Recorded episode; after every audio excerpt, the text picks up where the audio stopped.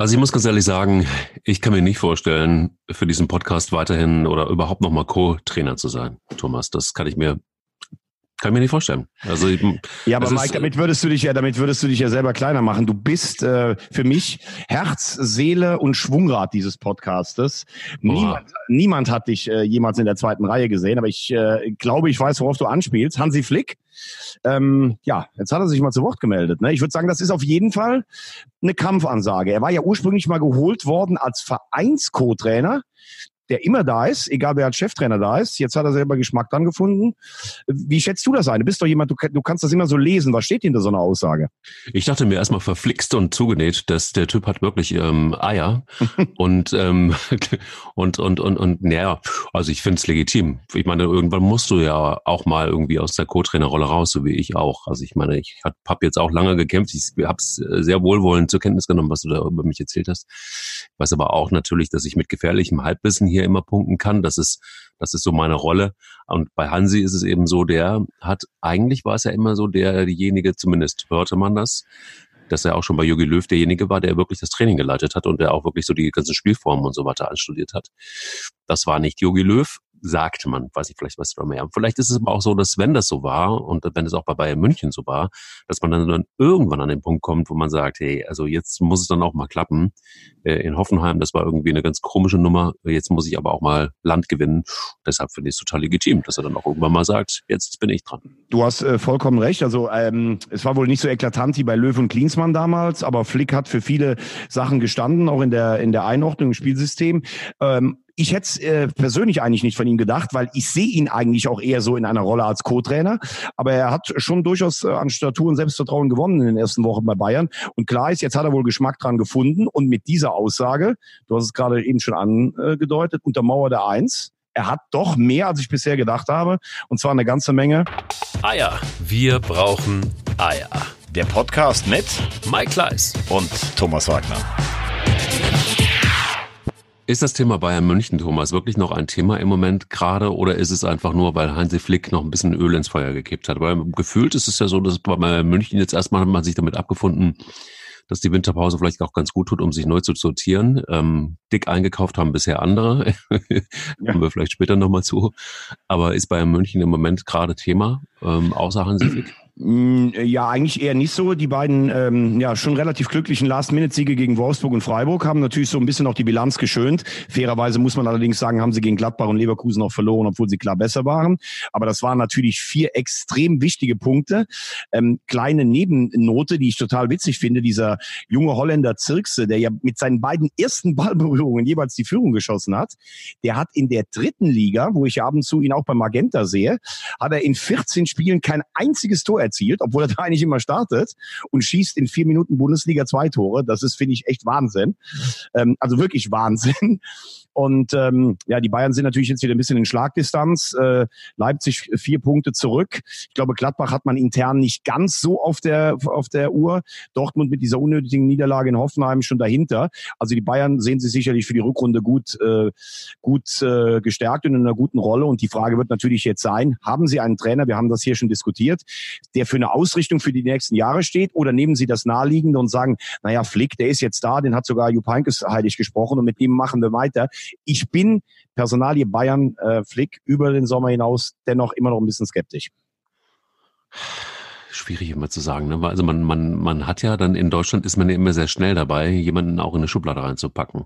Geht mir übrigens ganz genauso. Also ähm, und wenn jemand immer die Nummer zwei war oder Co-Trainer war, dann denkt man, der kann dann irgendwie nicht Trainer. Ähm, vielleicht zeichnet jemand aber auch selber so ein bisschen so ein, so ein Bild von sich selber. Schwierig. Ich, ich weiß nicht, wo wir, wo wir stehen. Es ist vielleicht wirklich so, dass wir da eine Schublade aufmachen und äh, jemandem Unrecht tun, der eigentlich viel, viel besser ist und der halt einfach nicht der große Brüller ist, weil er, also im wahrsten Sinne, ne, nach außen ähm, und sich positioniert. Das machen macht der eine oder andere Trainer dann vielleicht auch Co-Trainer irgendwann. Das hat Hansi Flick bisher nicht gemacht. Man könnte auch sogar sagen, das ist eigentlich ganz angenehm, tut der Bundesliga auch mal ganz gut so ein Typ. Deshalb ähm, hoffentlich Ab, bleibt er absolut.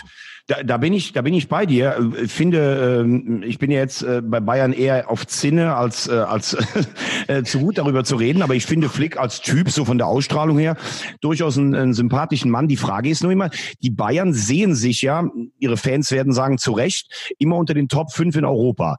Und da musst du ja dann vielleicht schon mal schauen, was machen denn die Top 5 in Europa? Also Liverpool war ein Verein 2015, der war eigentlich, der lebte von Tradition und einem großen Namen. Dann hat man gesagt, wir nehmen Jürgen Klopp und hat dem wirklich blind vertraut. Der hat am, am Anfang sehr viele Finals verloren. Kennst ja noch den Witz. Irgendwann muss er doch mal Silberware in seinen Schrank reinstellen. Jetzt hat er die Champions League gewonnen und jetzt hat man das Gefühl, die werden in diesem Jahr alles abräumen. Weltpokal hat er gewonnen, Meisterschaft 17 Punkte von Manchester City ist unvorstellbar, was die für ein Jahr gespielt haben. Ähm, wenn sie früh genug die Meisterschaft eingetütet haben, sind sie auch in der Champions League wahrscheinlich wieder zu beachten. Also das war ja ein Projekt. City sagt, wir holen Guardiola, Tic-Tac. Kann man natürlich sagen, äh, Tiki-Tac, Tic-Tac. Kann man natürlich sagen, es hat sich vielleicht ein bisschen ausgetikitackert, aber da steht man für ein Projekt. Juventus Turin sagt, wir wollen attraktiveren Offensivfußball spielen, also nehmen wir Sarri. Ähm, Inter sagt, wir wollen auf jeden Fall mal wieder Ergebnisse liefern, also nehmen wir Antonio Conte, der dafür steht. Ich weiß halt nicht genau, was ist die Ausrichtung der Bayern oder sagen sie einfach, unsere Ausrichtung besteht darin, wir versuchen die besten Spieler zu holen und wir brauchen einen Trainer, der mit diesen äh, Leuten arbeiten kann. Im Moment gibt's wenig Unzufriedene bei den Bayern, weil die Unzufriedenheit war unter Kovac. Aber ist Flick der, der für ein Projekt steht für die Zukunft? Das weiß ich nicht, aber ich weiß auch gar nicht, ob die Bayern sich diese Frage selbst beantworten. Vielleicht ist äh, der FC Bayern München der AC Mailand äh, in Deutschland. Man weiß Oh. es nicht. Das ist ja auch ein bitterer Absturz. Das hast du ist bitter, oder? Richtig bitter, Wahnsinn. richtig bitter. Voll Die bitter. werden von Atalanta Bergamo 5 zu 0 auseinandergenommen. Und jetzt siehst du auch mal, wie schwierig das dann ist, wenn du mal wirklich den Anschluss oben verloren hast. Jetzt haben sie ja Boban und Maldini, also zwei absolute Vereinsikonen. Da würdest du ja normalerweise sagen, das geht wieder aufwärts. Die dilettieren darum, die kaufen irgendwie einen Mittelklasse-Schrott zu völlig überteuerten Preisen. Und äh, es ist fast, also es ist noch dramatischer als Manchester United, aber selbst da siehst du ja, auch mit Soldier, irgendwann mal von oben runtergefallen und auch da hat man das Gefühl, United und Liverpool trennen im Moment Welten. Also es ist anscheinend dann doch nicht so einfach, ständig oben zu bleiben, wobei die Bayern, glaube ich, den Vorteil haben, dass sie in Deutschland nicht dauerhaft von einer finanzstarken Konkurrenz abgehangen werden können. Du, das ist, äh, mir fiel es nur deshalb ein, tatsächlich genau aus, aus dem Grund. Ne? Du hast so einen, so, einen, so einen glänzenden Verein wie den AC Mailand, der gefühlt gestern irgendwie noch Champions League-Sieger war.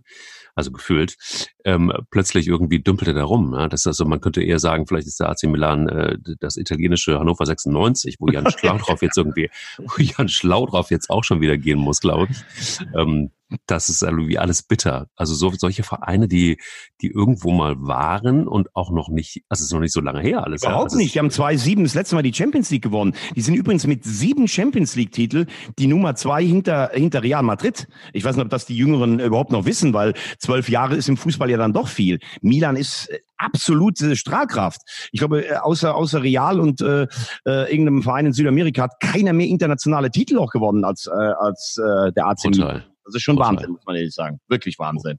brutal. Also Du siehst aber auch übrigens, was interessant dabei ist, ähm, wir beide haben uns ja mal über ihn unterhalten. Carlo Angelotti zum Beispiel, ne, ist ja auch Ja. ein Trainer, der hat ja Erfolge gehabt bei Juve, bei Milan früher, bei Real, bei Paris, bei Chelsea. Selbst bei den Bayern hat er ja äh, die Meisterschaft äh, gewonnen und äh, also eigentlich nur oberstes Regal. Jetzt ist er zum SSC Neapel gegangen, da hat man gesagt, okay, das ist so eine aufregende Mannschaft, ähm, die ist so zwischen Regal 1 und 2, hat dann doch nicht geschafft, Juve abzulösen. Da hat er ja diesen De, La De Aurelius, das ist dieser dieser Filmmogul, der hat ihn ja dann irgendwie fast schon äh, Hollywood reif, hat er ihn nach dem ähm, Achtelfinaleinzug kalt gestellt.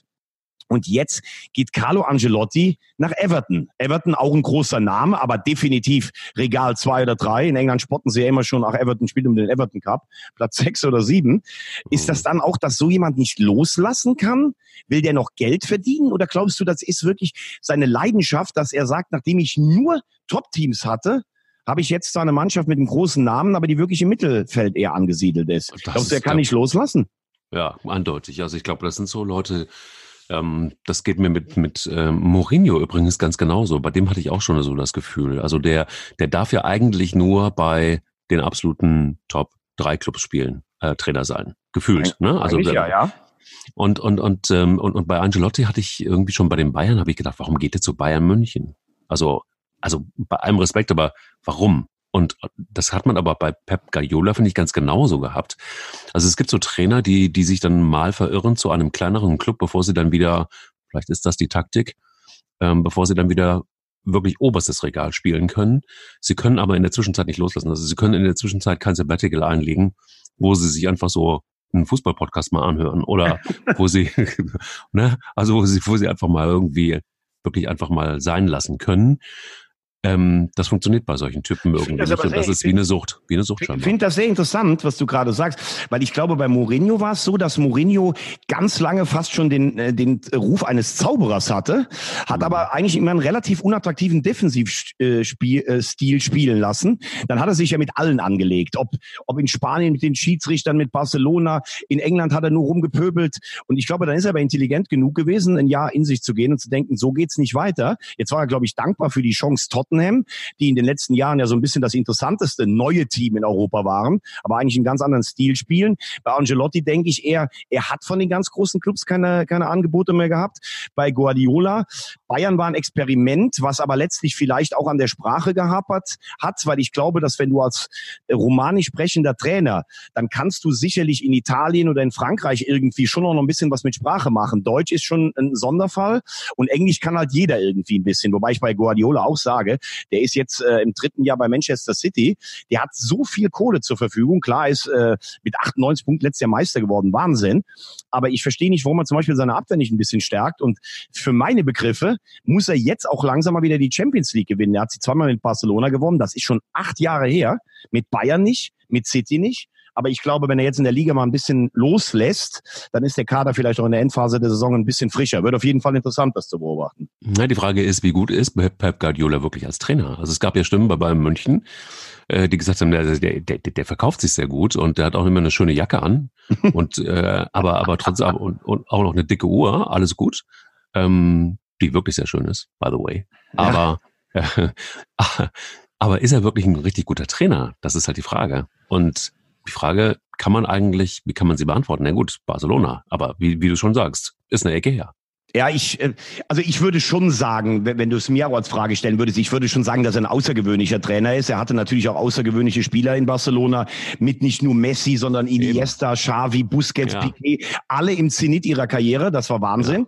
Dann ist er zu den Bayern gegangen und da sind mir so zwei Sachen aufgefallen. Also ich fand ihn, ich habe ihn ja häufiger interviewen dürfen oder vielleicht auch manchmal müssen ähm, bei Sky. Er hatte ja diese Eigenart, er wollte von Anfang an nur auf Deutsch sprechen, was ich ja grundsätzlich mal gut finde.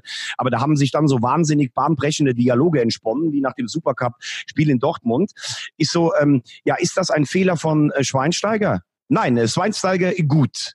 Ja gut, ähm, äh, Van Beuten, wie hat der Ihnen gefallen als Libero? Äh, Van der Beuten gut.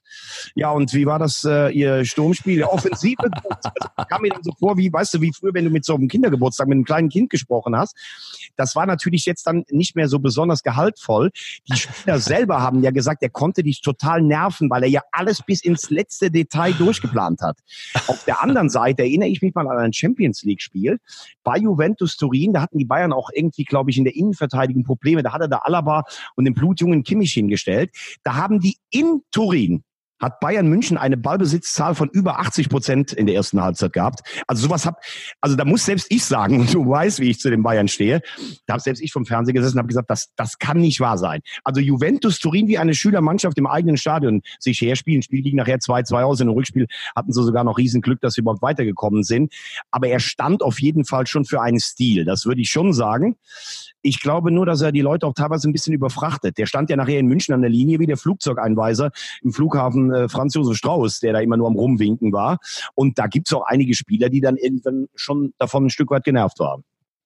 Hm. Kommen wir aber mal ganz kurz zu deinem, äh, zu unserem gemeinsamen Freund, Lucien Favre. Der hat ja, Ja. jetzt, der hat ja jetzt wirklich, also der hat ja jetzt wirklich den heißesten Scheiß unterm Weihnachtsbaum gefunden. Mit Herrn Horland aus Salzburg. Ja, aber 80 Millionen ist auch wirklich heißer Scheiß, muss man sagen. Ne? Also Wobei, das sind, ja die, das sind ja die Nebengeräusche, ne? Also, das sind die Nebengeräusche. Aber insgesamt all in, 80 Millionen, finde ich, Ja. äh, bis 2024 finde ich schon ein, ein, ein dickes Geschenk, was Aki Watzke eben da gemacht hat. Ja, absolut. Äh, ich äh, habe erst mal gelesen, 20 Millionen Ausstiegsklausel, das ist ja, in der heutigen Zeit ist das ja ein Schnäppchen. Total. Ähm, aber klar, da du kommt hast noch ein bisschen was drauf. Genau, da kommt was drauf. Also Gehaltsvolumen, äh, Berater, die dabei sind. 15 Millionen hat der Berater gekriegt. Das finde ich Ja. ganz, ganz geil. In meinem nächsten Leben werde ich definitiv Spielerberater. Das ist, definitiv. das ist Wahnsinn. Also was die Jungs da teilweise abzocken, aber gut, äh, es ist der Markt fertig aus. Aber ich finde schon, ähm, also er, es gab ja einige Mitbewerber. Ne? Leipzig ist Tabellenführer in der Bundesliga. Er, er kennt da, also wenn er aus Salzburg käme, er wäre ja nicht der Erste. Ich habe heute bei den Kollegen von FUMS übrigens gelesen. Ich weiß nicht, ob du das gelesen hast.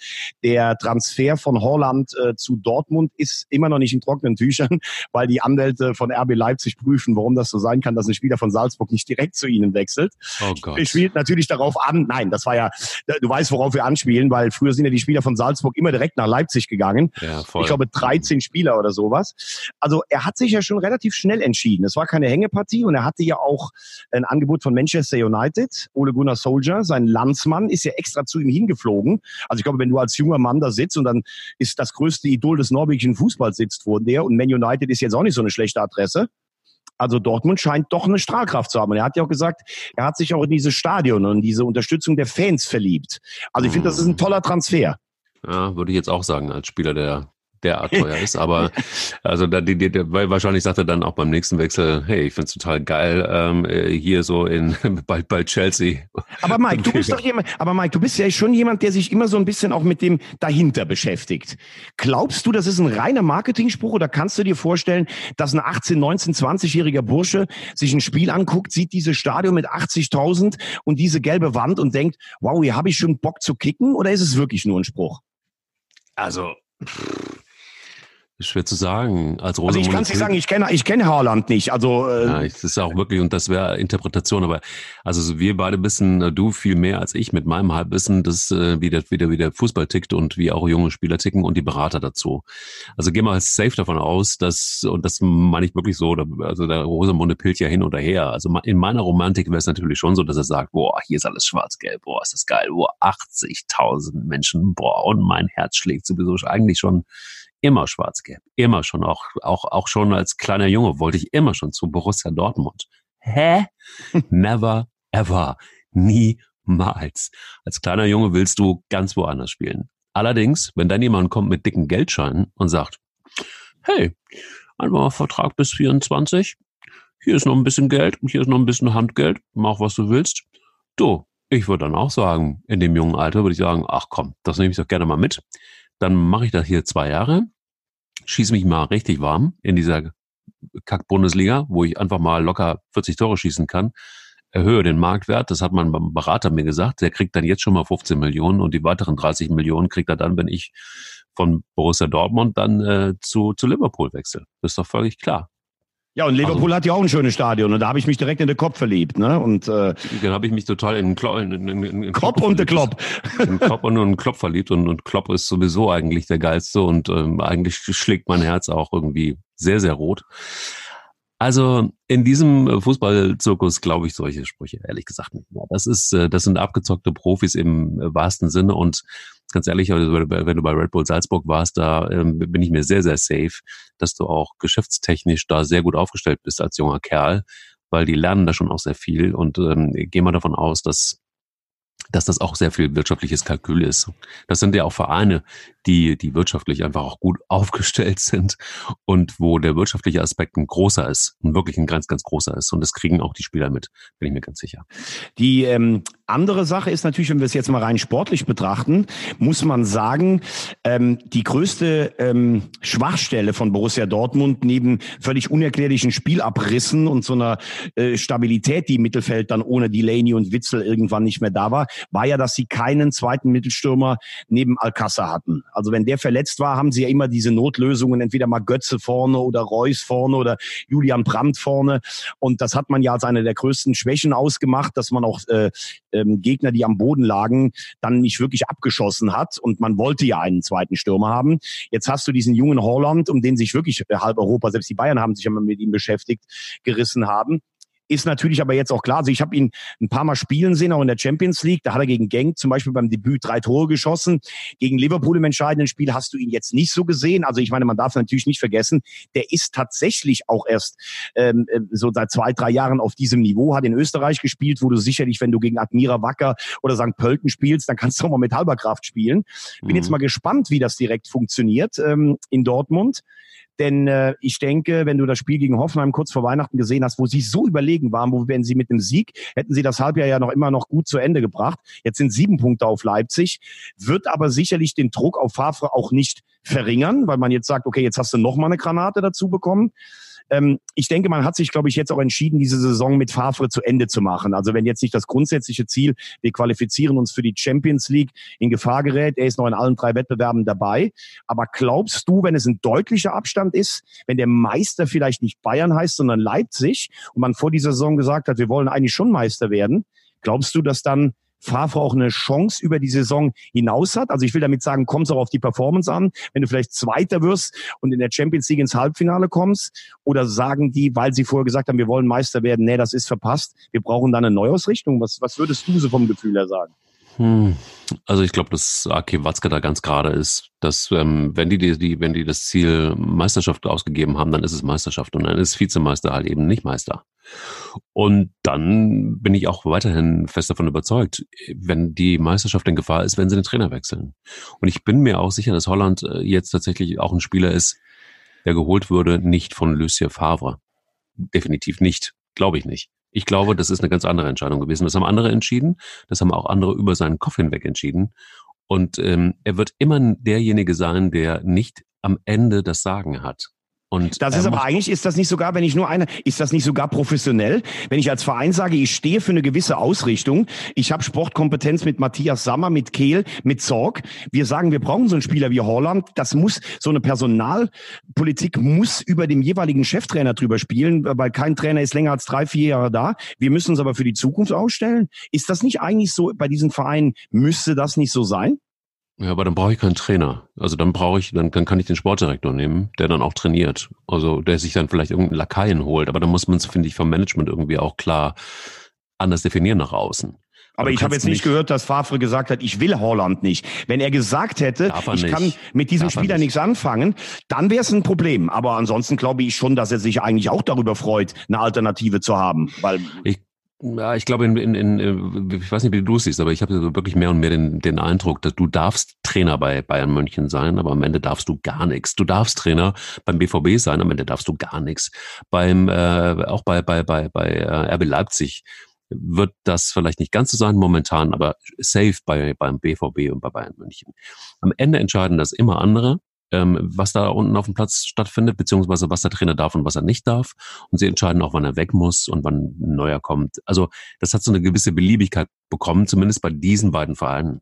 Und das äh, finde ich bitter. Ich, ich gebe dir insofern recht.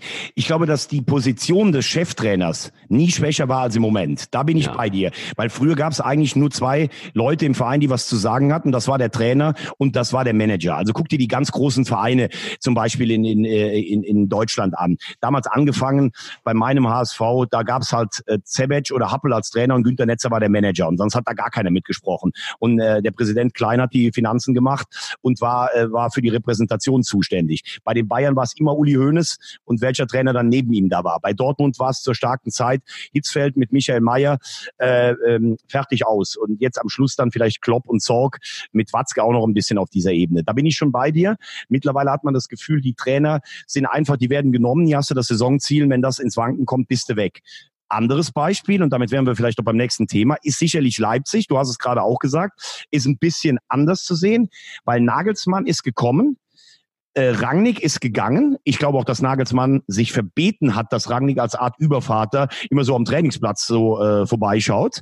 Ähm, dann hast du in Leipzig mit Herrn Minzlaff jemand, der ist eher so für Finanzen äh, zuständig. Krösche haben sie dazu geholt aus Paderborn, aber Krösche gegen Nagelsmann wirkt natürlich eher so ein bisschen als solider, ruhiger Mann im Hintergrund. Und ich finde, dass Nagelsmann Leipzig schon echt weiterentwickelt hat. Das ist nicht mehr nur die reine Pressingmaschine. Das ist ähm, offensive Lösungen. Die hatten eine Delle im, ähm, im Herbst. Denkt dran, die haben in Freiburg 2-1 verloren. Danach hat er gesagt, so kannst du nie Meister werden. Jetzt sind sie Tabellenführer. Sie sind im Pokal dabei. Sie haben mit Tottenham ein machbares Los in der Champions League. Und ähm, ich habe ja vor der Saison gesagt, ich würde es mir wünschen und ich glaube auch, dass Dortmund Meister werden kann. Da sieht man mal, was meine Prognosen wert sind. Aber im Moment würde ich sagen, dass Leipzig eigentlich der Titelkandidat Nummer eins ist. Denn da ist ja nichts zu spüren von Nervenflattern, da ist nichts zu spüren, die äh, haben keine Kraft mehr, sondern die hat, man hat bei denen das Gefühl, die können laufen, laufen, laufen. Und für mich hat das Nagelsmann echt schon sagenhaft hinbekommen. Ähm, wie, wie nimmst du den eigentlich so wahr? Ich meine, der ist immer noch Anfang 30 was das für so ein Typ an der Linie ist. Der hat ja so eine Körpersprache, der geht ja, als wenn er gerade immer aus dem Fitnessstudio rauskommt, hast du auch das Gefühl, dass der ganz Leipzig irgendwie im Griff hat. Total.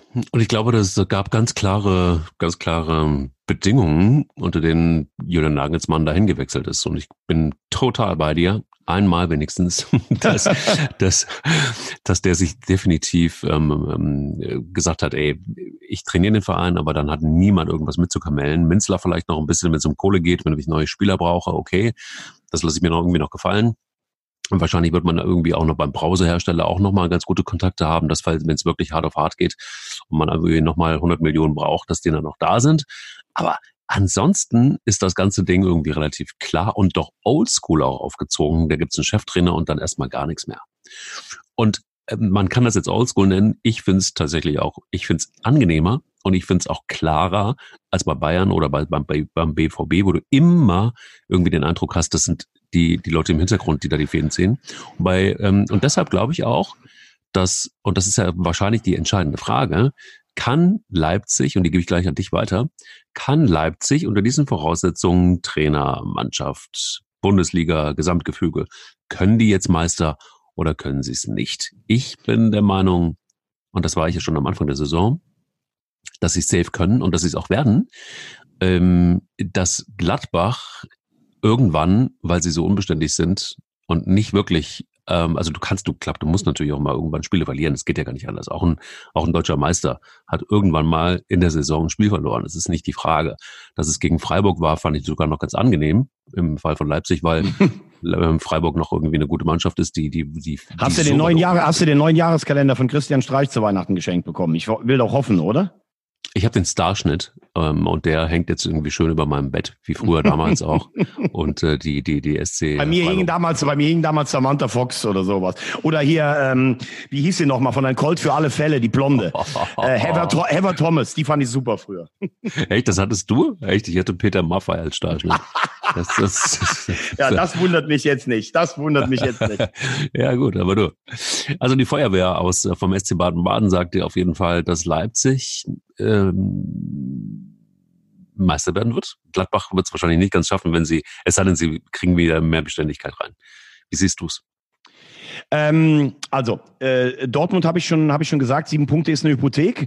Bayern musst du natürlich in der Crunch-Time immer auf der Uhr haben. Gladbach, finde ich, ist fast der Entwicklung so ein bisschen voraus. Sie wollten den Spielstil umstellen, sie haben mehr Wucht, sie sind in den letzten Minuten da. Trotzdem war dieses Außen der Europa League echt ein bitterer Stimmungskiller. Das merkt man auch heute noch, wenn man mit Leuten spricht, rund um Gladbach oder mit den Fans.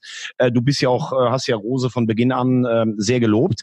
Ich glaube, ähm, dass es für die Champions League für Gladbach reicht. Für die Meisterschaft glaube ich letztlich nicht, weil die großen Vereine jetzt doch ins Rollen gekommen sind. Und für mich, mich ist im Moment Leipzig wirklich der, der Kandidat, weil ich sehe jetzt im Moment wenig Ansätze, warum die komplett wegbrechen sollten. Muss man natürlich gucken, wenn sie jetzt noch relativ weit in der Champions League kommen. Wie gehen dann Spieler auch vom Kopf her damit um, alle drei Tage auf höchstem Niveau geprüft zu werden? Interessant finde ich die Personalie Timo Werner, der ja von den Bayern so ein Stück weit im Sommer auch hingehalten wurde. Also es gab immer wohl diese Option. Dann hat man sich nicht klar geäußert und dann hat es Nagelsmann irgendwie geschafft, dem Werner zu sagen, pass auf, du musst dich doch von den Bayern nicht hinhalten lassen. Jetzt spielst du hier in Leipzig, du kannst dann überall immer noch hingehen. Der ist ja förmlich explodiert im Verein. Nationalmannschaft kann das noch nicht so ganz umsetzen. Und ähm, das ist sowas, was wir auch schon oft besprochen haben. Wo ist die Personalpolitik bei den Bayern? Also als reiner Backup für Lewandowski habe ich ihn nie gesehen. Das habe ich auch nicht verstanden, weil Lewandowski will eigentlich jedes Spiel machen. Da brauchst du so einen jungen Mann wie diesen Zirkse dahinter. Aber auf den Flügeln, wo Werner zum Beispiel auch bei der WM 2018 gegen Schweden ein richtig gutes Spiel gemacht hat, wäre er für mich eine Option gewesen vor oder nach Sané. Habe ich nicht verstanden. Und ob er jetzt nochmal so selbstverständlich kommt, nachdem die Bayern ihn so hingehalten haben, weiß ich nicht. Also wenn du mich jetzt fragst, aber ich habe ich hab beim Tippen ja leider gar keine keine Ahnung. Wenn du mich jetzt fragst, wird, äh, wird Leipzig Meister, würde ich sagen. Und ähm, ich glaube, dass, äh, dass für Dortmund einfach, wie gesagt, der, der, der Abstand zu groß ist. Ähm, und äh, ja, ich finde, das Konstrukt Leipzig bin ich jetzt auch kein Riesenfan davon, dass irgendjemand aus dem Ausland gesagt hat, da ist ein weißer Fleck. Aber sie machen mit dem vielen Geld, was sie haben, schon verdammt viel richtig. Das muss man schon auch anerkennen. Ja, und die Personalpolitik von Bayern München, da könnte man noch sagen, sie haben sich einen, einen, einen Torwart aus Schalke geholt. Und ähm, das ist doch eine Personalpolitik, die, die exorbitant gut ist, oder? Also sie sorgen jetzt schon eine Nachfrage von Manuel Neuer. Ironie-Knopf aus. Äh, das ist, äh, das ist äh, ganz ehrlich, das ist Wahnsinn. Also das, ja. diese Personalie ist wirklich Wahnsinn. Und da, da muss man jetzt mal ganz klar, die Bayern machen aus meiner, meiner Meinung nach alles richtig. Du nimmst dir das größte Torwarttalent Deutschlands. Du weißt, Manuel Neuer hat zweimal Mittelfuß gebrochen, vielleicht passiert es nochmal ein drittes Mal. Ähm, wir, wir sichern uns einfach jemand für die Zukunft. Das ist wirklich mal weitsichtig. Respekt und Lob für die Bayern dafür. Aber Nübel selber das ist ja Wahnsinn. Also das ist ja wirklich für mich der komplette, komplette Irrsinn. Da bin ich jetzt wirklich das erste Mal heute komplett auf, auf, auf Zinne. Was ist das für ein Wahnsinnsstil? Du spielst Bundesliga, du bist Kapitän bei einem großen deutschen Fußballverein, du spielst nächstes Jahr wahrscheinlich in Europa und gehst dann freiwillig mal mindestens für zweieinhalb bis drei Jahre auf die Bank. Weil Manuel Neuer ist ja niemand, der mal Spiele abgibt. Ah, dann spielt der Pokal und die Vorrunde Champions League gibt. Der, der will ja jedes Spiel machen. Der hatte damals René, René Adler nach dessen fantastischem Comeback noch nicht mal eine Halbzeit irgendwo im Länderspiel gegönnt. Also Neuer will immer spielen.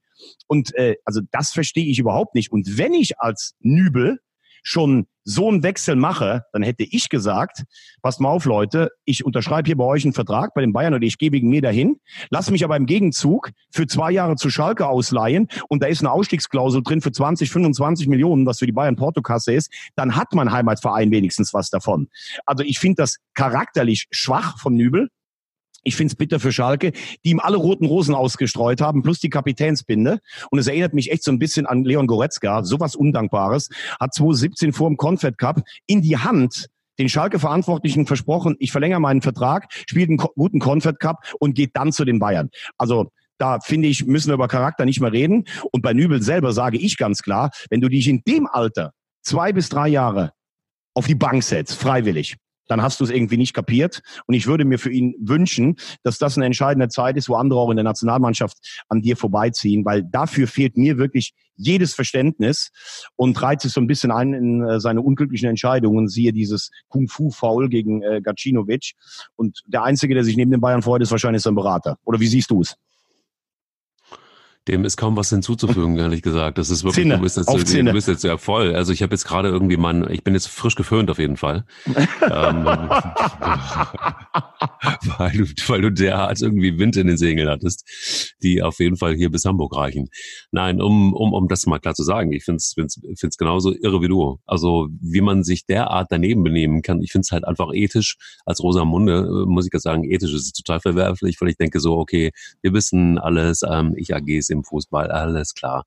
Wir wissen auch, dass ähm, so, ein, so, ein, so ein Nübel ein junger Kerl ist, der sich dann auch mal blenden lässt von einem großen Verein und der dann denkt irgendwie, ja, irgendwie mal alle meine Idole waren bei FC Bayern, beim FC Bayern München muss ich auch hin. Das sind ja alles irgendwie, es ist irgendwie kindlich. Diese Entscheidung ist für mich irgendwie sehr, sehr kindlich. Es ist nicht erwachsen und es ist nicht modern, es ist nicht professionell.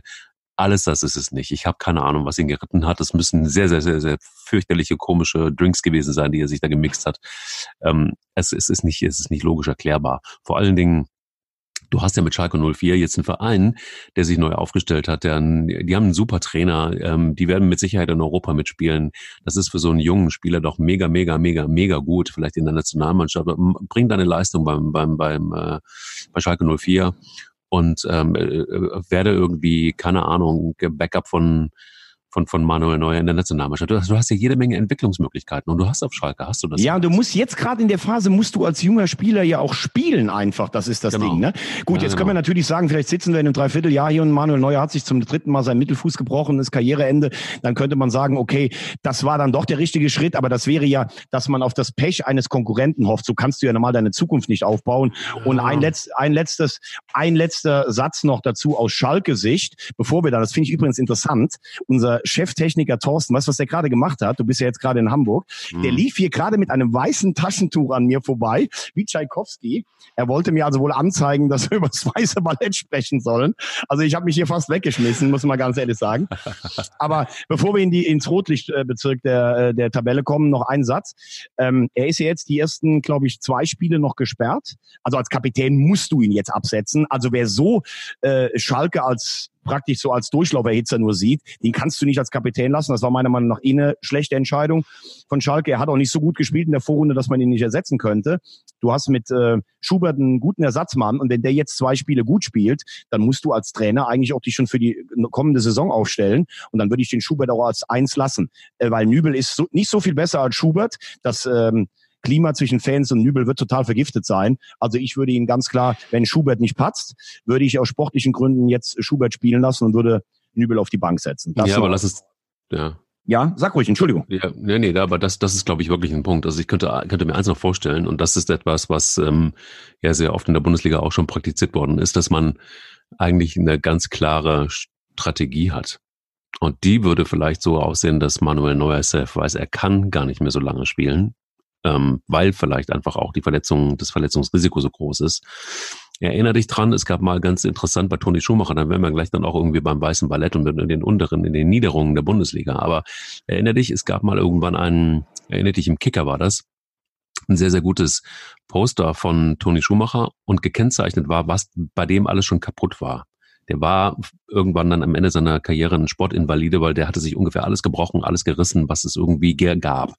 Ganz ein sehr anschauliches Bild war das. Ich kenne das ist Bild, also, ja. ja, also was ist, wenn wenn Manuel Neuer eigentlich safe weiß und auch mit Müller Wohlfahrt und allen abgesprochen hatte, bis mal auf Jungs, ich schaff das jetzt nur noch diese Saison und dann trete ich zurück. Also ihr braucht sowieso einen neuen Torwart. Also lasst uns das doch jetzt schon einstehlen. Es ist abgesprochen mit allen und dann irgendwann tritt Manuel Neuer, denk an meine Worte, ähm, Ende, in, Ende der Saison zurück und sagt so. Das wäre, das wäre logisch. Ähm, ich sage aber, ich habe äh, letzte Woche auch im Kicker ein Interview von ihm gelesen und da sagt Neuer, es spricht im Moment nichts dagegen, dass ich bei der Europameisterschaft 2024, die ja dann in Muss Deutschland ja ist, sagen. noch im Tor. ja weiß ich nicht. Also das ist schon, wer wer Neuers Ehrgeiz kennt und der hat so viele schlimme Verletzungen noch nicht gehabt. Der hat diese zweimalige Mittelfußbruch, was ist ein sehr neuralgischer Punkt. Also ich glaube, wenn das nochmal bricht, dann kannst du wirklich aufhören. Aber der hat nicht diesen typischen Verschleiß mit permanenten Armbrüchen, Kreuzbandrissen, hat der nicht. Und wenn du den Ehrgeiz kennst und wenn du Neuer selber siehst, also ich glaube nicht ansatzweise, dass der sagt, ich höre dieses oder nächstes Jahr auf. Wenn, hast du recht gehabt. Aber dass es von alleine ohne eine große Verletzung macht, glaube ich nicht. Sie reden ja auch gerade über eine Vertragsverlängerung. Also dann müssten ganz viele Sachen zusammenkommen, die wir alle noch nicht wissen. Aber das ist ja wirklich Glaskugelleserei. Und damit würde ich sagen, lass uns tatsächlich mal gucken auf die Abstiegszone, wo ich mir eigentlich die Frage stelle, ähm, können Werder und Eintracht Frankfurt Abstiegskampf? Und die andere Frage, kannst du vor lauter Kraft nach dieser neun Punkte Woche vom Weißen Ballett überhaupt noch laufen? Also ich muss ganz ehrlich sagen, ähm, nach dieser Woche, nach den, nach den wirklich drei gewonnenen Spielen hintereinander, bin ich sicher, dass ähm, Köln Vizemeister werden kann und und dass wir vielleicht in Europa wieder eine Chance haben und dann äh, gegen fantastische ähm, Angelotti-Vereine spielen dürfen. Und ich habe, nein, also es ist äh, ein Segen, dass das funktioniert hat, dass diese drei Spiele gewonnen werden konnten, dass man sich da etwas äh, befreit hat. Noch, glaube ich, jetzt jubelt man ja schon wieder in Müngersdorf. Und ähm, gefühlt ist man schon Vizemeister und hat alles richtig gemacht. Auch mit Markus Gisdol als Trainer. Ich bin da sehr vorsichtig, würde es mir wünschen, aber bin mir auch sicher, dass ähm, es äh, jetzt auch ganz gut ist, dass Winterpause ist. Und ähm, die Frage ist ja, wie kommt man aus der Winterpause raus? Und ich fürchte, es wird wieder so sein, dass es wird keiner ins Gleisbett fahren. Ähm, aber es wird, es wird wahrscheinlich so sein, dass man vielleicht ähm, mit dem einen oder anderen Kilo zu viel wieder aus dem Urlaub zurückkommt, dass die Spritzigkeit fehlt. Das ist ja wieder so typisch 1. FC Köln. Die Winterpause ist ja meistens eher Gift ähm, als dass man sich da sammeln kann. Jetzt hat man auch das, äh, ja, also man fährt jetzt erstmal ins Trainingslager und ähm, guckt mal, was passiert. Ich bin mir nicht sicher, ich traue dem Frieden überhaupt noch nicht. Ich bin mir sicher, dass der 1. FC Köln mit dem Abstiegskampf zu tun haben wird und ähm, dass sie sich einen harten Kampf mit Werder Bremen und vielleicht auch Eintracht Frankfurt liefern werden, wer dann auf den Relegationsplatz muss. Ganz so ganz absteigen. Sofort Abstiegsplatz wird es wahrscheinlich nicht werden, kann ich mir nicht vorstellen. Dafür ist jetzt ein bisschen zu viel Drive drin, aber sag du mal, wie siehst du? Ja, ich äh, bleibe dabei. Also ich hatte vor der Saison gesagt, dass meine Abstiegskandidaten direkt Augsburg und Düsseldorf sind. Ähm, Augsburg ist, glaube ich, schon zu weit weg jetzt von Punkten her. Düsseldorf bleibe ich dabei. Da ist der Substanzverlust äh, mit den vor der Saison äh, Luke Bacchio, Rahman und vor allen Dingen Stöger, der verletzt ist, zu groß, obwohl ich es Friedhelm Funkel sehr wünschen würde, in der Liga zu bleiben.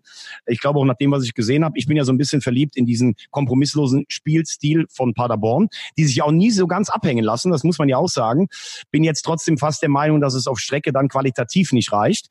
Ähm, ich habe vor der Saison gesagt, der erste FC Köln zwischen 12 und 14, da bleibe ich dabei, weil ich glaube, dass du jetzt schon ein bisschen was mitnimmst aus dieser Woche. Es ist natürlich eigentlich grotesk. Du spielst von Mitte oder ja von Mitte August bis Mitte Dezember eigentlich nur Scheiße und dann kommt eine Woche, du holst du mehr Punkte als in der ganzen Zeit vorher. Und was man nicht vergessen darf, ich habe ja Gistol hart kritisiert, ich stehe auch zu vielen Sachen, die ich in der Vergangenheit gesagt habe, aber zwei Sachen hat er natürlich total richtig gemacht. Und das verstehe ich oft nicht, warum das andere Trainer nicht machen. Du hast mit Thielemann, Jakobs und Katterbach drei Leute, die dieses Niveau spielen können. Also die haben jetzt auch nicht die Bäume vom Himmel gespielt. Also verstehe mich nicht falsch. Aber mhm. Katterbach durchaus selbstbewusst, Jakobs kannst du reinwerfen, der Thielmann macht das unaufgeregt. Und wenn ich drei Leute habe, wo ich denke, die können auf diesem Niveau mitspielen, dann muss ich die doch bringen, bevor ich so einen alternden Marco Höger zum 826. Mal einsetze, der in dieser Saison von 17,8 seinen 100 Meter Wert, glaube ich, auf 21,5 ins Negative gesteigert hat. Der war bei keinem Sieg vom FC in der Startformation und diesen jungen Leuten verzeihen doch die Zuschauer auch viel mehr. Ah Mensch, das sind Eigengewächse, die geben alles, das sehe ich. Also das hat er gut gemacht, Gistol. Und das Zweite, was er gut gemacht hat, und damit sind wir dann auch gleich beim nächsten Gegner. Äh, das Spiel in Frankfurt war natürlich nach 0-2. Dieser abgefälschte Schuss von Hector kurz vor der Pause, das war sicherlich glücklich. Aber wie sie in der zweiten Halbzeit, als sie gemerkt haben, dass Frankfurt stehend K.O. war, wie sie da weiter nach vorne gespielt haben, wie sie offensiv gewechselt haben, das musste dann erst noch machen und nicht so, wir sind mit einem Punkt zufrieden. Und für mich die Entdeckung der Saison ist auch, auch ein junger Mann, ist Bornau. Der hat Mentalität, der hat drei Tore schon geschossen. Also das war für mich personifiziert. Ich glaube, ähm, dass der FC in der Liga bleibt. Aber weil ich es gerade schon angesprochen habe, ähm, wir haben uns ja so ein bisschen im letzten Jahr, können wir ja schon sagen, wir haben uns echt ein bisschen in Eintracht Frankfurt verliebt und in diese Festspiele äh, in Europa, die sie da hatten. Aber ich habe das Gefühl, das ist eine ganz schwierige Situation. Die Bayern 5-1 geschlagen und haben, glaube ich, in den sechs oder in den sieben Bundesligaspielen danach nur noch einen einzigen Punkt geholt. Ähm, ja, wie siehst du die Situation in Frankfurt? Glaubst du sogar, dass irgendwie Adi Hütter in Gefahr sein könnte? Was ja vor vier Wochen wäre das ja noch eine groteske Frage gewesen. Ja, das war nie eine groteske Frage, weil ich safe weiß, äh, für mich jedenfalls in meiner Rosamunde Pilcher-Romantik, dass Nico Kovac zurückkommen wird, den werden sie safe zurückholen. ähm, äh, obwohl, ist, obwohl Adi Hütter so beliebt in Frankfurt ist? Ah ja, das ja, der ist ja richtig hochgebombt worden. Ich weiß noch ganz genau. Ähm, da stand ich in Frankfurt bei so einem, bei so einer Marketingveranstaltung mit Freddy Bobic zusammen und ein bisschen geklönt. Und äh, Freddy Bobic wurde nicht müde, ist ein cleverer Junge und hat wirklich in, in, in, in einer Runde von Journalisten Adi Hütter hochgelobt. Äh, da war er ganz frisch da und ähm, hat ihn wirklich gefeiert ohne Ende. Und das haben sie immer gemacht. Und ich bin immer der Meinung gewesen, dass ich gedacht habe, na Leute, also ganz ehrlich, ähm, warte doch mal ab. Also dieses, dieses Hochjubeln, das haben wir in Deutschland in der Bundesliga ja sehr, sehr schnell, dass man sagt, oh, super Mann, total guter Mann. Und dann funktioniert es in diese Routine. Der Jan sagt, ja, es hat vielleicht nicht so ganz gepasst da. Hm, also es ist immer dieselbe Laberei. Und bei Ali Hütter, warte ab, es wird so kommen, er wird diese Saison nicht überstehen. Definitiv nicht. Sie werden sich jetzt schon umgucken nach einem neuen Trainer und ich bin mir auch sicher, Sie haben schon einen im Auge und ich könnte mir wirklich auch vorstellen, dass Sie mit Nico Kovac zumindest telefoniert haben.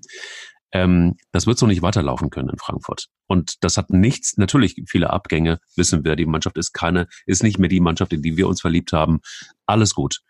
Aber wenn du plötzlich, also auch mit diesem wundervollen, grandiosen Trainer, ähm, so ist er uns verkauft worden, dann da rumhängst, wo du rumhängst, dann äh, funktioniert das einfach nicht. Und da muss, muss was passieren. Und da ist Freddy Bobic jetzt eindeutig gefordert. Wie siehst du es? Ähm, ich sehe es so, dass äh, ich glaube, oder Bobic und Kovac haben immer noch ein super Verhältnis. Ich würde Kovac aber dringend davon abraten, nach Frankfurt zurückzugehen, weil mehr kannst du nicht äh, holen, als er da geholt hat. Und wenn es dann ein bisschen weniger ist, dann sagt keiner mehr, naja, Frankfurt ist vom Etat eine Mittelklasse-Mannschaft, sondern wirst du immer an dem Jahr äh, mit zwei Pokalfinals und Pokalsieg verglichen. Also ich würde es an seiner Stelle nicht machen. Dass Freddy Bobic weitsichtig genug ist, um sich nach möglichen Alternativen umzusehen, da bin ich bei dir. Das musst du aber auch als starker Mann in einem Verein. Aber bei mir hat Adi Hütter mehr äh, Kredit als als bei dir, weil ich einfach sage, er hat im ersten Jahr nach der Bürde eines Pokalsieges als neuer Trainer, wo du dann als Mannschaft vielleicht oft so, die hatten Relegation gespielt, die haben in einem Jahr Pokalfinale erreicht, dann haben die den Pokal geholt. Da denkst du ja, irgendwann bricht diese Mannschaft auch emotional vom Kopf mal ein. Was jetzt meiner Meinung nach kräftemäßig eher das Problem als der Körper ist. Er ist letztes Jahr über die Liga in den Europapokal eingezogen und er war die bessere Mannschaft im Halbfinale der Europa League gegen Chelsea. Und sie haben begeisternden Fußball gespielt. Und dann brechen ihm vor der Saison die drei Stürmer Rebic, Jovic und Haller weg. Und er hat sich nicht einmal beschwert. Und er kriegt Bastost, der nicht richtig fit war, und er kriegt Silva, der diesen Spielstil nicht spielen kann. Und ich glaube, Bobic weiß auch, dass er seinem Trainer da eine ganze Menge zugemutet hat. Und sie sind auf dieser Welle noch weiter gesurft, bis zu diesem 5-1 gegen die Bayern. Und plötzlich fangen immer alle an zu sprechen, ah, jetzt sind es noch sechs Spiele bis zur Winterpause. Frankfurt hat 51 Pflichtspiele in diesem Jahr gehabt. Das ist schon eine, eine Menge für so einen Kader, das muss man wirklich sagen, weil ich ja sonst die Kraftfrage nicht äh, akzeptiere eigentlich. Aber die sind natürlich schon auch in der, in der Sommerpause, hier mit diesen Spielen gegen Straßburg, sind die schon wahnsinnig gefördert worden, gefordert worden. Und ich glaube, die Winterpause tut ihnen jetzt sehr, sehr gut. Ich glaube aber auch, dass äh, Hütter jetzt Antworten finden muss, weil vor allen Dingen im Mittelfeld außer Kostic eigentlich keiner abliefert. Sollte dieser Negativtrend, und Sie haben ein schweres Auftaktprogramm mit Hoffenheim und Leipzig, sollte dieser Trend weiter anhalten und die jetzt drei Spiele verlieren, dann ist Bobic Profi genug zu sagen, der kriegt das nicht mehr gedreht. Ansonsten sage ich, zu einem übrigens der sympathischsten, gebildetsten und charmantesten Trainer, die es in der Liga gibt, sage ich ganz klar pro Hütter. Und es ist ja auch noch nicht so, dass sie auf einem Abstiegsplatz stehen, aber sie müssen natürlich schon aufpassen. Da bin ich bei dir und damit wäre ich bei meinem nächsten Verein, wo der Trainer so gehypt wird. Die stehen auf einem direkten Abstiegsplatz. Was ist mit Werder los? Kommen die unten raus oder würdest du sagen, das ist echt ein Kandidat für Liga 2? Nee, eigentlich nicht. Also. das ist immer die gefährlichste Antwort. Eigentlich nicht. Ja, eigentlich nicht. Es ist, ja, was willst du sagen bei Werder Bremen? Das ist keine Mannschaft, die in die zweite Liga gehört. Das, das haben wir aber auch bei deinem HSV gesagt. Das haben wir, sagen wir auch immer, klappt dann irgendwann das siebte Mal, äh, wahrscheinlich in dieser Saison äh, beim, beim 1. FC Köln. Das sagen wir bei Stuttgart? Das sagen wir bei Stuttgart. Das sagen wir bei deiner strahlenden Fußballmarke Hannover 96. Absolut, absolut, absolut, absolut. Und ich werde mich äh, als Nachfolger von Jan Schlau drauf bewerben. Nicht. ähm, Nein, es ist, es ist ein Drama bei Werder Bremen und ich, ich ähm, bin immer noch ein Fan von Dieter Bodensky. Und ich bin immer noch und ich bin Der Röntwett und Karl-Heinz Kamp, ne? Ja, Wahnsinn. Ja, Wahnsinn, ey. Wahnsinn. Das waren richtige geile Werder-Zeiten. Aber gut. Ähm, ja, wenn Thomas Schaaf als Trainer zurückkommt, äh, dann könnte es wieder was werden. Aber ähm, auch das ist Rosamunde Pilcher-Romantik, die nicht eintreffen wird, genauso wenig wie Nico Kovac zurück zu Eintracht Frankfurt. Naja, man weiß es nicht. Nee, ernsthaft, Werder Bremen gehört da nicht hin. Werder Bremen hat ein Riesenproblem. Ähm, ich vermute eher, dass es wirklich so ist, dass, dass diese Mannschaft einfach nicht geführt wird, so wie sie geführt werden müsste. Das sind ja keine schlechten Spieler. Das ist ja auch keine schlechte, die haben ja gut aber, aber sind sie so gut? Das ist für mich die Frage. Ich glaube, also sie sind, da reinhake. Aber zum Beispiel Max Kruse, diesen, äh, diesen Verlust hat man nie aufgefangen, weder als Torjäger noch als Führungsspieler. Ja, aber Max Kruse war doch kein äh, überragender Fußballspieler. Für Bremen, für Bremen finde ich schon. Der hat ja, jedes Jahr zweistellig getroffen und der hat mit seiner äh, positiv gemeint großen Fresse hat der auch einiges ja. schon auf sich genommen. Guck mal, du hast jetzt Führungsspieler, die heißen Davy Klaassen, Nuri Shahin, Niklas Moisander. Puh. Also sage ich ganz ehrlich, das sind doch eher so ruhige Spieler. Und du weißt, Fußball ist ein archaisches Spiel, das oft auch nach Assi-Methoden in der Kabine entschieden wird. Und da brauchst du auch jemand mal, der, der, der vorangeht. Ohne in Angst. einem Punkt, ja, in einem Punkt bin ich bei dir. Die haben sehr viele Ballkünstler. Und du hast doch nicht so einen Brecher, der dann einfach sagt, so mal Fresse halten, wir spielen jetzt mal Fußball. Genau. Du hast da auch so einen Bittenkurt, der, der da auch so ein filigraner Techniker ist und so. Ne? Also du hast da Leute, die bin ich komplett bei dir. Aber trotzdem denke ich, dass, dass du, du, du brauchst einen Dirigent. Und der Dirigent, Kofeld, ist im Moment kein Dirigent, sondern der, der hat im Moment seinen Taktstock verloren. Keine Ahnung, warum das so ist. Ähm, dafür wird es Gründe geben, die nur er kennt und vielleicht noch, ja, wer wird sie noch kennen? Irgendjemand im Vorstand. Aber ja gut, Sie, haben ja, Sie haben ihm ja eine Jobgarantie gegeben mit Baumann. Und ich glaube, dass es für ihn auch eine wichtige Phase in seiner Karriere ist. Er muss jetzt beweisen, dass er Krise kann. Sie haben eigentlich in allen Mannschaftsteilen Probleme. Pavlenka hält nicht mehr gut. Die Abwehr ist zu langsam. Im Mittelfeld hast du keinen, der, der äh, Schein ist auch langsam, der den Taktstock nimmt. Also die Mannschaft, der fehlt meiner Meinung nach Tempo. Man hat zu lange am Ziel Europa festgehalten. Man hat immer gesagt, wir spielen gut und wir haben zu viele Verletzte. Aber ich bin schon auch bei dir dafür ist in dieser Bundesliga, die ich qualitativ im Tabellenkeller wirklich so schlecht halte wie lange nicht, ist Bremen trotzdem zu gut besetzt. Und ich glaube, dass es dann letztlich auch wieder den Zusammenschluss mit den Zuschauern geben wird. Das ist ja echt auch immer eine besondere Atmosphäre da. Also ich kann mir nicht vorstellen, dass sie absteigen und den Weg der äh, von dir eben so eindrucksvoll beschriebenen Vereine geben wird. Und da hätte ich meine Frage noch an dich. Du hast ja wirklich mal gesagt, dass du eigentlich viel von Thomas Hitzelsberger hältst. Er ist Verantwortlicher beim VfB Stuttgart. Er hat Markus Weinzel installiert, der, glaube ich, den schlechtesten Bundesligaschnitt aller Trainer beim VfB hat. Die Rettungsaktion mit dem A-Jugendtrainer Willig ist, obwohl der sieben Punkte in vier Spiele geholt hat, in der Relegation schiefgegangen. Er hat ganz alleine mit Sven Mislintat Tim Walter installiert, der jetzt auch schon wieder Geschichte ist. Also ich sage, die Krise des VfB Stuttgart ist mittlerweile auch eine Krise von Thomas Hitzelsberger. Wie siehst du es? Hm, sehe ich ganz anders. Ich sehe das so, dass Thomas Hitzelsberger leider, ähm, das hat er wahrscheinlich vorher nicht so ganz gewusst, äh, eine Marionette der Sponsoren ist. Die sind ja sehr mächtig beim VfB Stuttgart. Ja, das stimmt, das stimmt, ja. Und ähm, da äh, knallen sich ja auch Leute in Aufsichtsrat rein, die irgendwie von, von Seiten der Sponsoren kommen. Es ist ja irre da. Und da, glaube ich, hast du als Thomas Hitzelsberger auch nur begrenzte Möglichkeiten. Und äh, ein kluger Mensch hat mir vor nicht allzu langer Zeit gesagt, es ist nicht unbedingt zwingend notwendig, dass ein guter Fußballspieler auch ein guter Manager ist.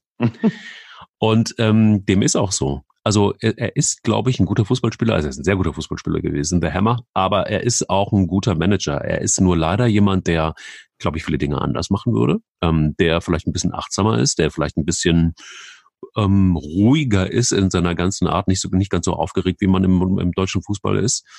Und ähm, dafür ist, glaube ich, ähm, nicht wirklich richtig viel Platz beim VfB Stuttgart. Also, deshalb müsste man einfach mal gucken. Ähm, ich glaube, Hitzelsberger war nicht seine Entscheidung. Das war eine ganz, das, die, diese Entscheidungen werden dann an anderer Stelle getroffen und das ist bitter. Und ich glaube, würde er Entscheidungen alleine treffen können, wäre es wahrscheinlich anders bestellt äh, um den VfB Stuttgart. Ich glaube jetzt schon wieder der Trainer-Rauswurf. Das ist, war jetzt so eine Geschichte, die war ja auch überfällig. Wir haben da ein paar Mal drüber gesprochen. Was willst du machen? Ähm, aber das krankt nicht an Thomas Hitzelsberger, sondern es krankt wirklich daran. Auch da ist es wieder so, du brauchst für diesen VfB Stuttgart. Deshalb hätte übrigens Jürgen Klinsmann sehr gut getan. Aber ich glaube, er war schlau genug zu wissen, dass die Sponsoren viel zu mächtig sind. Er wollte alles beim VfB Stuttgart. Er wollte die komplette Macht haben beim VfB Stuttgart, um etwas reißen zu können. Und ich glaube, genau so ist es auch beim VfB Stuttgart. Wenn du da nicht wenn du da nicht Möglichkeiten hast, dann, dann reißt du da gar nichts. Jetzt äh, jammern wir da auf hohem Niveau, weil sie sind immer noch in, in der Situation, locker aufsteigen zu können.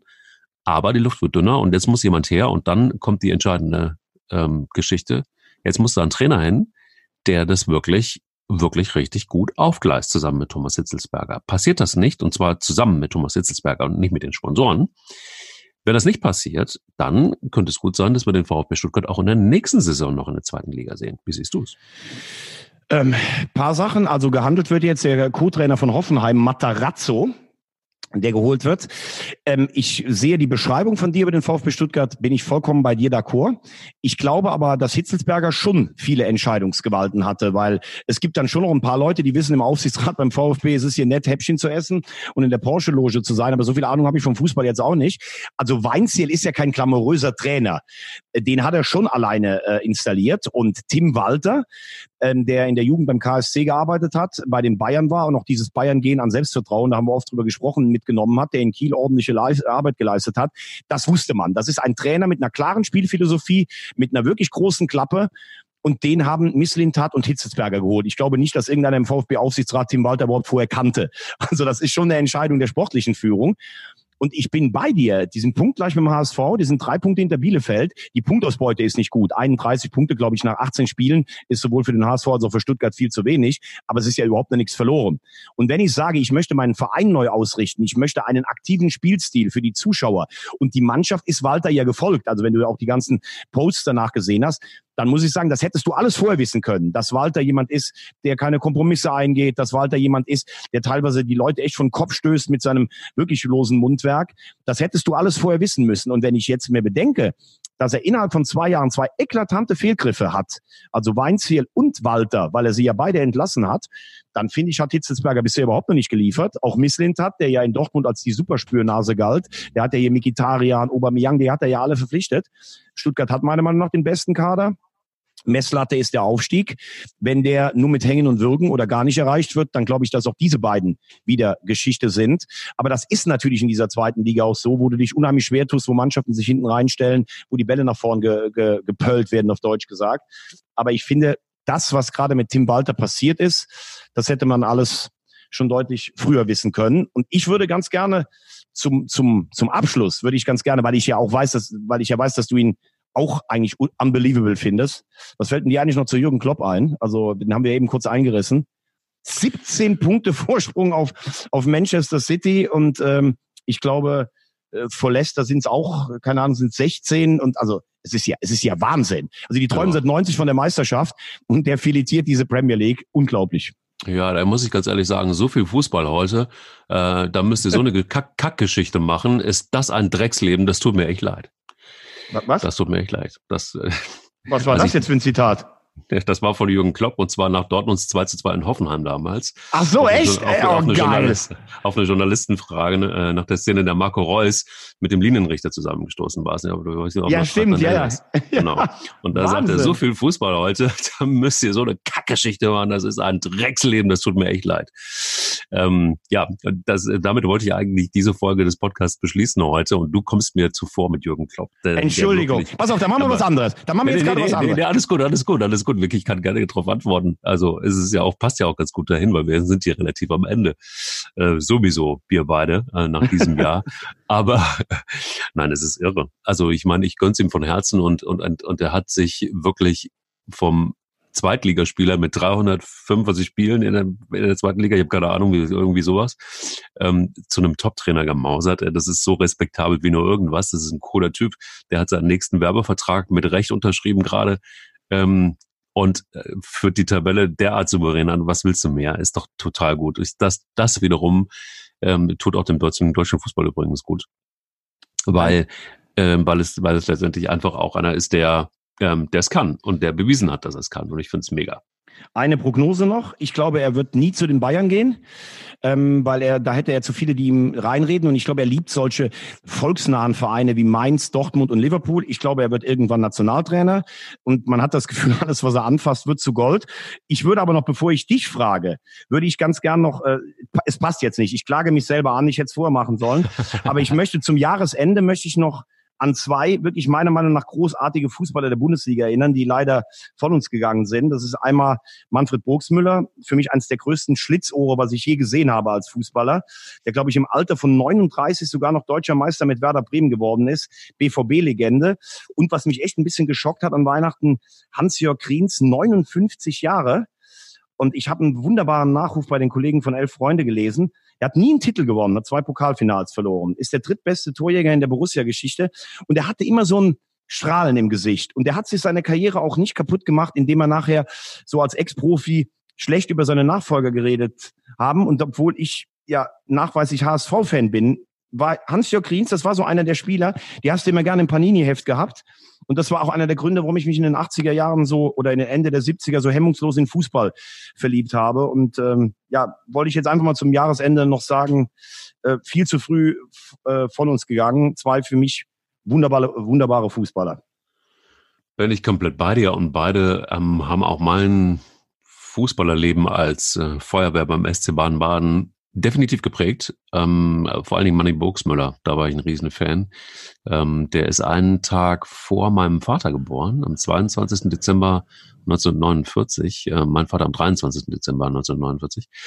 Gab es immer so eine kleine Brücke und ich war ein sehr bekennender Burgsmüller-Fan. Ich fand auch, ich habe mir damals immer dieses Uhu-Trikot von ja, Borussia Dortmund geil, geholt. geil. Ähm, ich habe es nie bekommen, da war ich sehr sauer. Ich fand einfach, ich fand Dortmund nicht so prall, aber ich fand dieses Uhu-Trikot ähm, dieser Kleber, den es immer noch gibt. Ähm, das fand ich mega. Ja, wird es nicht mehr geben. Das Trikot nicht, äh, Burgsmüller nicht, Kriens nicht. Es ist schon auch irgendwie krass. Man merkt selber daran, dass man irgendwie echt nicht jünger wird. Aber ja. was ist zu machen? Ähm, Liebe geht weiter, würde wer sagen? Dragoslav Stepanovic. Und damit wir jetzt nicht alle zu traurig sind, die, die uns zuhören, mal auf YouTube eingeben, Manny Burgsmüller, Tor des Monats, Hajo Rauschenbach. Das ist Wahnsinn. Hajo Rauschenbach, der versucht, der legendäre ARD-Moderator, der versucht, Burgsmüller zuzuschalten aus Dortmund und am Schluss ihm noch den Tipp gibt, er sollte doch ein bisschen Gymnastik mit seiner Frau auf, der, auf dem Sofa machen. Also das muss man sich unbedingt angucken. Das ist geil. Ansonsten würde ich sagen, Mike, geiles, äh, geile neun Monate mit dir Podcast. Echt heißer Scheiß. Ich liebe es, mit meiner Rosamunde äh, Podcast zu machen.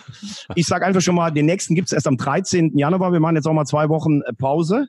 Äh, unseren Hörern einen guten Rutsch. Aber da du die Idee hattest, da du, wie ich gesagt habe, Herrn Hirz, äh, Schwungrad und das alle bis mein, mein, mein Dank gilt natürlich auch an den Vertreter des Weißen Ballett hier, an Technikchef Thorsten, der das hier alles immer so wunderbar macht. Möchte ich dir natürlich das Schlusswort überlassen, mein Lieber. Es war mir eine Ehre und das meine ich nicht, es ist kein Satz, sondern es ist ein Meaning. Also ich meine es wirklich so, ähm, es ist eine Ehre äh, mit dem ähm, mit Abstand besten Fußballexperten des deutschen Fußballs jede Woche safe einen Podcast produzieren zu dürfen. Ähm, ich als als äh, Mann mit gefährlichem Halbwissen, der auch von deiner Hood von deiner Community immer wieder auf den Sack gekriegt zu haben, Motto, was sagt der Kleister eigentlich alles? Manchmal Nicht immer, du, deine Tipps sind ja Wahnsinn, die sind ja schon gefürchtet. ja, genau. Nein, das ist ein, ein Riesenfest und ich freue mich jedes Mal, ähm, auch wenn ich dann in Köln bin und wenn wir zusammen aufnehmen und wenn ich einen Technikchef Thorsten sehe, der unterm einfach immer weiter unter seinen Mischpult rutscht vor Lachen. ähm, es ist jedes Mal ein Riesenfest und ich, ich lerne so viel dazu vom Fußball. Es gibt, ich weiß auch, das ist das Schöne an diesem Fußball-Podcast dass immer dann, wenn ich nicht mehr weiter weiß und ich eine Statistik brauche, dann kann ich dich auch mitten in der Nacht anrufen. Nach äh, zehn Whisky Cola sagst du mir immer noch, ja, das war 1986 am 12. Dezember. Da hat Spieler XY an der Seitenlinie. Es ist auf jeden Fall Thomas Wagner, den man anrufen muss. Und äh, ich finde, du, du, du, du solltest äh, die Tagesschau, die Sportschau, äh, alles gleichzeitig moderieren. Damit wäre die Qualität im deutschen Fußballjournalismus deutlich besser. Danke für äh, neun Monate und ich äh, freue mich jetzt schon wieder hart auf äh, den 13. Januar, glaube ich. Dann nehmen wir, nehmen wir wieder auf, den nächsten. Und äh, wünsche dir und Family und deinen bezaubernden Töchtern einen guten Rutsch ins und neue Jahr. Und ich sehe gerade von hinten, wie der Technikchef den Daumen hebt. Ich soll dich ganz lieb von ihm grüßen. Und äh, jetzt habe ich jetzt doch noch was gequatscht. Ich wollte dir nur eins sagen. Plauze hat sich gemeldet. Er ist sehr traurig, dass der 1,5 Liter Magnumflasche Schnaps erstmal im Schrank bleibt. Und äh, wie gesagt, ich weiß ja auch, dass du mich oft so ein bisschen provozieren möchtest. Deine Tipps, ich glaube, unser Tippspiel steht 15 zu 3 für dich. Also da alle Hüte, die ich ziehen kann. Und äh, ja, ich wünsche mir die nächsten neun Jahre mit dir Podcast. Guten Rutsch, komm gut drüber, mein Freund. Mann, Mann, Mann. Was haben wir? Eier. Dicke wir Eier. Brauchen Eier.